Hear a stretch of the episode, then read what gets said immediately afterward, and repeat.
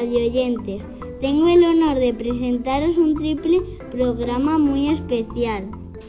Los alumnos anaustrianos de tercero hemos querido homenajear al, al vallisoletano Miguel Delibes, que el pasado 17 de octubre hubiera cumplido 100 años. Para ello hemos escogido uno de sus personajes más entrañables, Daniel el Mochuelo. Comenzamos con la primera entrega.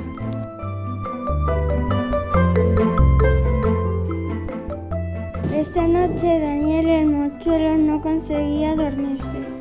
No podía dejar de pensar que, a la mañana siguiente tomaría el tren que lo llevaría a la ciudad. Ahí iba a pasar tres meses encerrado en un colegio. ¿Qué voy a aprender en un colegio? se preguntaba Daniel. Si ya leo de corrido, escribo para hacerme entender y conozco las cuatro reglas. Sin embargo, su padre ya había tomado la decisión. Quería que su único hijo progresara en la vida y para ello tenía que estudiar. Así que Daniel, el mochuelo, tenía que abandonar el valle. El valle había sido toda su vida y esta noche Daniel, el mochuelo, se acordaba de muchas cosas, de los vecinos, del pueblo, de sus amigos y de las aventuras que había vivido en él. Su padre le había puesto el nombre de Daniel en honor a un profeta muy importante. Fue encerrado en una jaula con diez leones, le explicaba a su padre, pero los leones no se atrevieron a hacerle daño. Daniel les vencía solo con los ojos. Pero la verdad era que nadie en el pueblo le llamaba así. Cuando empezó ir a la escuela, sus compañeros se dieron cuenta de que Daniel lo miraba todo con mucha curiosidad y desde aquel día todo el mundo le llamó Mochuelo. Los mejores amigos de Daniel también tenían motes. Se llamaban Roque, el Moñigo y Germán el Tiñoso. Los tres habían corrido muchas aventuras juntos. Una noche los tres amigos se colaron en la finca del indiano para robarle las manzanas. Después de dejarse caer al otro lado de la tapia, avanzaron despacio hasta llegar al manzano.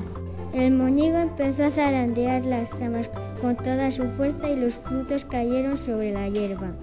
Daniel y Germán no daban abasto para recoger las manzanas, pero de pronto apareció la hija de Indiano. Se llamaba Mica y era muy guapa. ¿Os gustan las manzanas? les preguntó. Sí. Mica no iba a castigarles, pero tuvieron que prometerle que nunca más saltarían a tapia, como si fueran ladrones.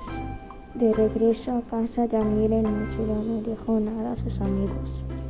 Pero lo cierto es que había quedado deslumbrado por la belleza de Mica. Los días lluvia, los tres amigos charlaban en el pajar del mochuelo. Se dedicaban a hacer proyectos y recordar aventuras.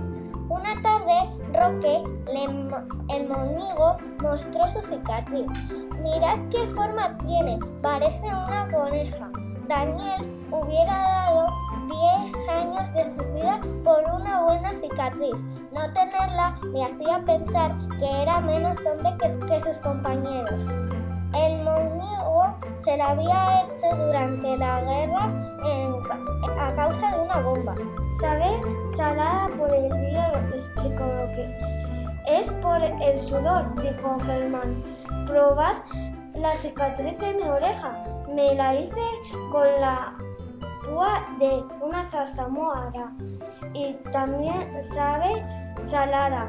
Eso es que te dañaste con la cerca de alambre y no con, la púa de una zarzamora como crees. Mientras el moñigo y el tiñoso discutían, Daniel el mochuelo pensaba que él también necesitaba una cicatriz. Un día el tío Aurelio le envió a Daniel el mochuelo. Su padre decía que aquel dúo era un buen cebo para cazar milagros. Así que un día salieron de caza. Al llegar al pico redondo dejaron al gran duque atado y se escondieron detrás de unos peces. Al cabo de un rato aparecieron tres soldados. Su padre apuntó con la escopeta. Y cuando el mi Milano más grande descendido, el pájaro dejó flotando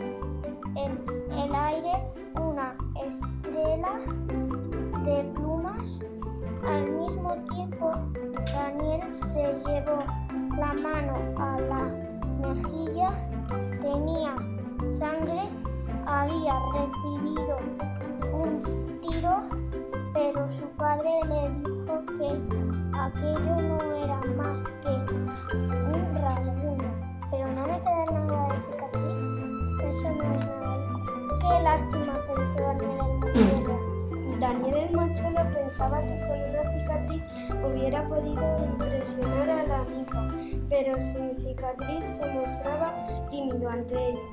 Un día la amiga le pidió que le trajera un par de los quesos que hacía su padre. Daniel se puso el traje nuevo, pero cuando la amiga le hablaba, él se ponía nervioso. ¿Vas a la escuela? Sí. ¿Cómo se llaman tus amigos? El mo Monigo y el ti Tiñoso. Uf, qué nombres tan feos. ¿Por qué llamas a tus amigos por unos nombres tan feos? El mochuelo tendría que haberle dicho que se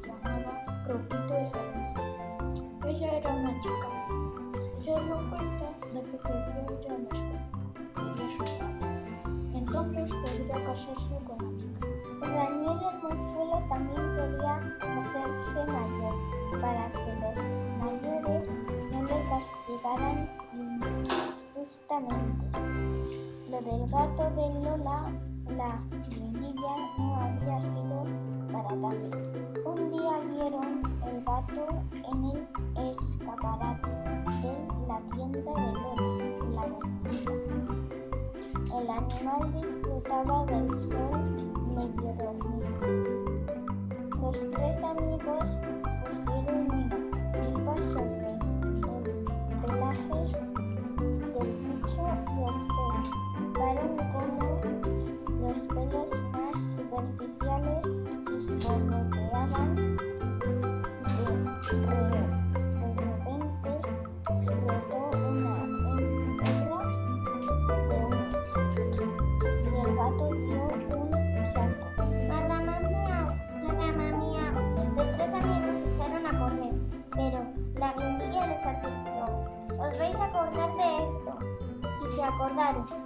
profesor les castigó.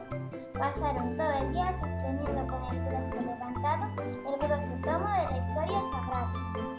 También castigaron a Daniel el mochuelo y a sus amigos cuando lo del túnel. Aquella vez habían decidido esperar el tren rápido dentro del túnel con los pantalones bajados. Y así lo hicieron. Cuando pasó el tren rápido temblaron incluso los montes. Pero los muchachos superaron la prueba. Estaban muy contentos hasta que se dieron cuenta de que habían perdido los pantalones.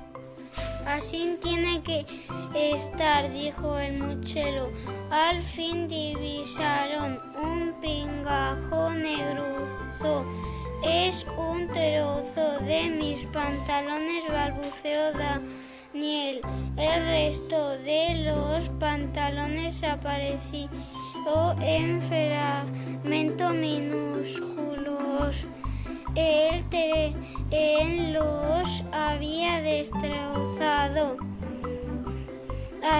que tuvieron que regresar al pueblo en canzoncillos y encima los castigaron. El día de la Virgen, Daniel el mochuelo estaba contento porque había cantado en el coro. Roque el moñigo y Germán el tiñoso decían que cantar era de niñas, pero la mica le había felicitado. Habéis cantado muy bien, le dijo y le besó en la frente. La alegría que sintió Daniel se convirtió en nada cuando vio que la mica le daba la mano a un joven vestido de negro. Era su novio. Entonces el mochero decidió subir la cucaña que había en el prado para demostrar que era un hombre.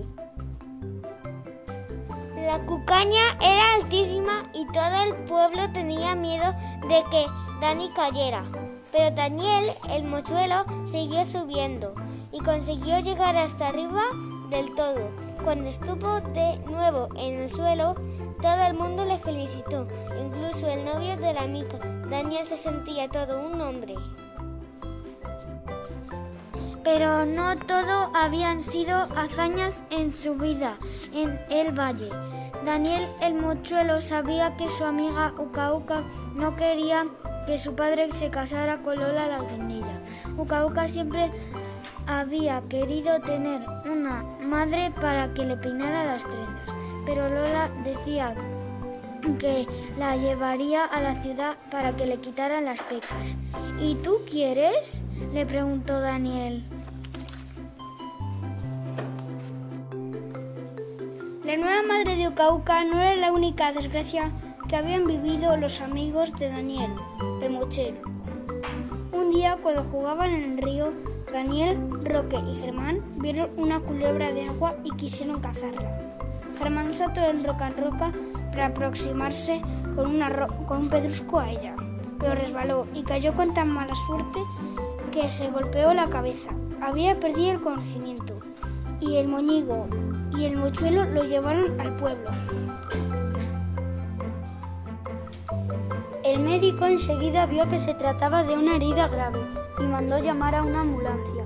Pero cuando la ambulancia llegó era tarde. Germán había muerto. Al día siguiente en el ataúd había una corona con una leyenda. Tiñoso, tus amigos Mochuelo y Moñigo no te olvidarán jamás. Después del entierro, Daniel, el mochuelo, sentía que le venían ganas de llorar, pero se contuvo porque Roque, el moñigo, le vigilaba. Esta noche se había terminado. El sol salió. Había llegado el día en que Daniel, el mochuelo, había de irse a la ciudad antes, antes de coger el tren. Salió a despedirse de la gente del pueblo. Todo el mundo se mostró muy cordial. A ver si vuelves hecho un hombre. Tú llegarás a ministro. ¿Quién pudiera hacer otro tanto?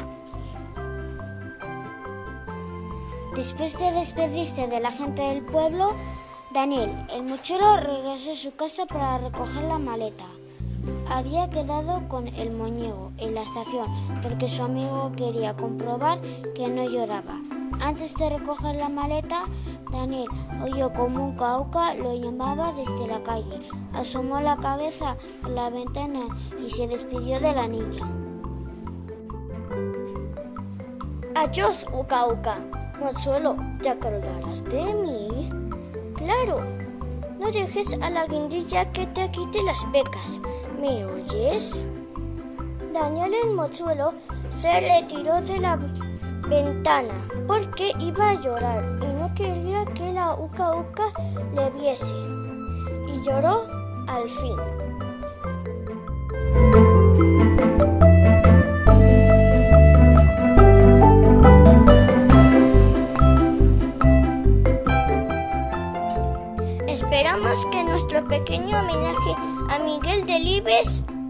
Que